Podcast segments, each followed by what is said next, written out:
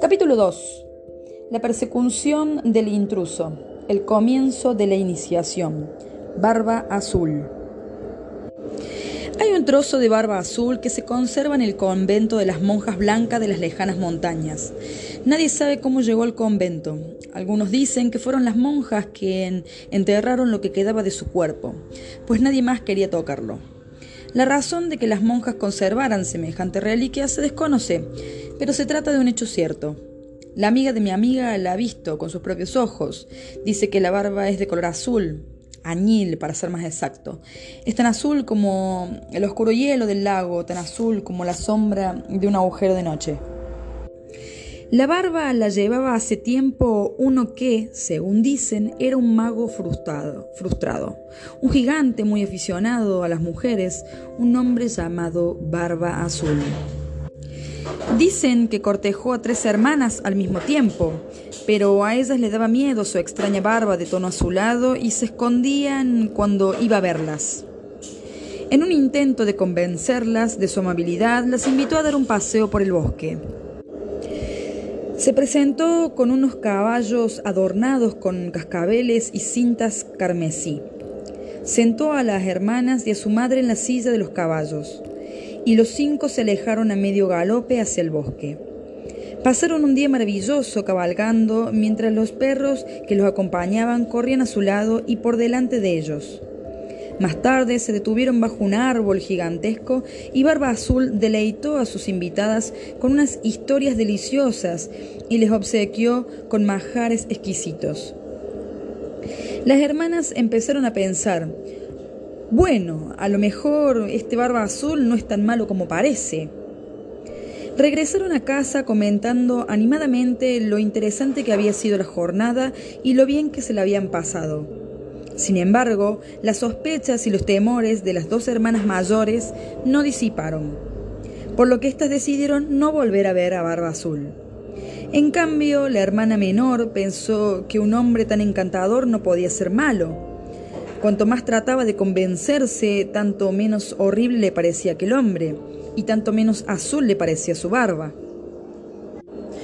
Por consiguiente, cuando Barba Azul pidió su mano, ella aceptó. Pensó mucho en la proposición y le pareció que se iba a casar con un hombre muy elegante. Así pues, se casaron y se fueron al castillo que el marido tenía en el bosque.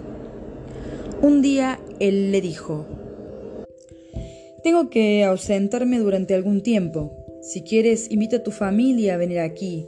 Puedes cabalgar por el bosque, ordenar a los cocineros que preparen un festín. Puedes eh, hacer lo que te apetezca, todo lo que desee tu corazón. Es más, aquí tienes mi llavero.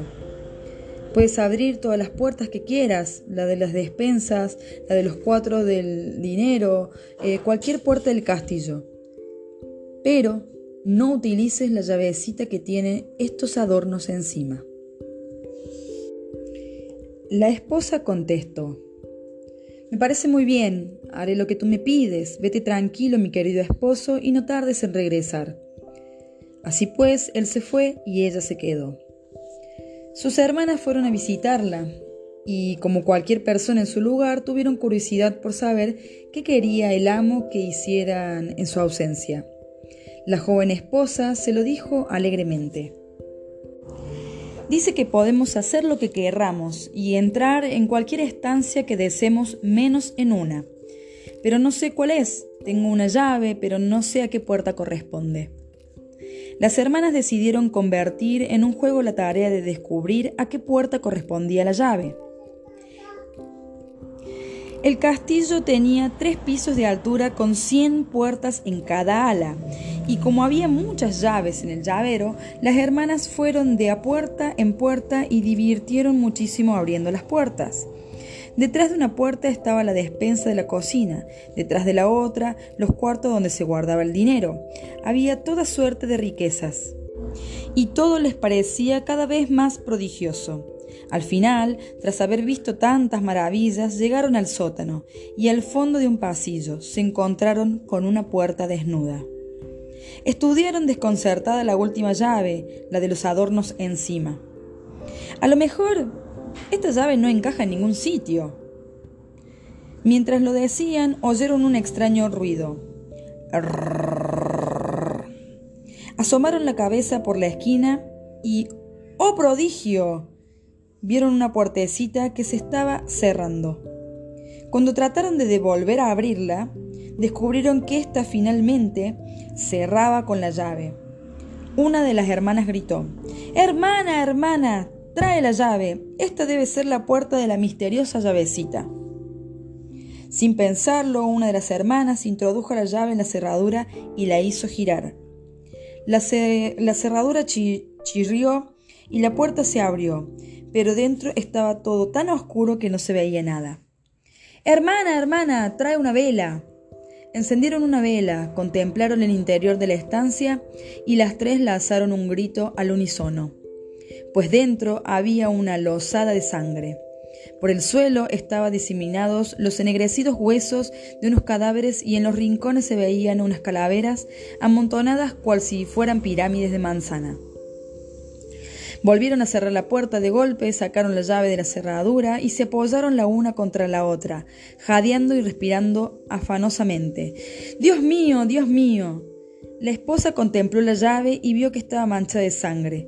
Horrorizada, intentó limpiarla con la falda de su vestido, pero la sangre no se iba. ¡Oh, no! gritó. Cada una de sus hermanas tomó la llavecita y trató de limpiarla, pero no lo consiguió.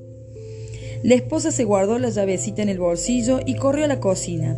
Al llegar allí vio que su vestido blanco estaba manchado de rojo desde los bolsillos hasta los dobladillos, pues la llave estaba chorreando lentamente gotas de sangre de color rojo oscuro. Rápido, rápido, dame un poco de crin de caballo, le ordenó a la cocinera. Frotó la llave, pero ésta no dejaba de sangrar. De la llavecita brotaban gotas y más gotas de pura sangre roja. La sacó fuera, la cubrió con cenizas de la cocina y la frotó enérgicamente. La acercó al calor para chamuscarla, la cubrió con tela de arañas para restañar la sangre, pero nada podía impedir, aquel llanto. ¿Qué voy a hacer? gritó entre sosollos. Ya lo sé, esconderé la llavecita, la esconderé en el armario de la ropa, cerraré la puerta. Esto es una pesadilla, todo se arreglará. Y eso fue lo que hizo. El esposo regresó justo a la mañana siguiente, entró en el castillo y llamó a la esposa. ¿Y bien? ¿Qué tal te ha ido todo en mi ausencia? Ha ido todo muy bien, mi señor. ¿Cómo está mi despensa? preguntó el esposo con voz de trueno. Muy bien, mi señor, muy bien. ¿Y los cuartos del dinero? rugió el esposo.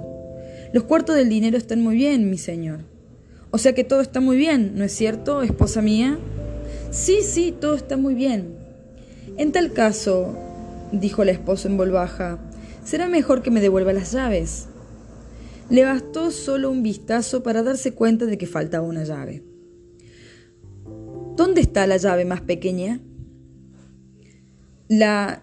la... la he perdido, Sí, sí, la he perdido. Salí a pasear a caballo, se me cayó el llavero y debí de perder una llave. ¿Qué hiciste con ella, mujer? No, no, no me acuerdo. No me mientas. Dime qué hiciste con la llave. El esposo le acercó una mano al rostro como si quisiera acariciarle la mejilla, pero en su lugar la agarró por el cabello. ¡Esposa infiel! gritó arrojándola al suelo. Has estado en la habitación, ¿verdad?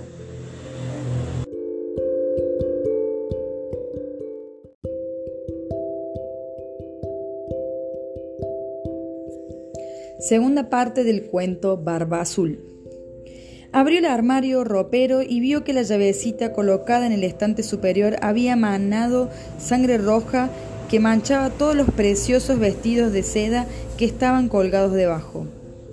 Pues ahora te toca a ti, señora mía, gritó y llevándola a rastras por el pasillo, bajó con ella al sótano hasta llegar a la terrible puerta.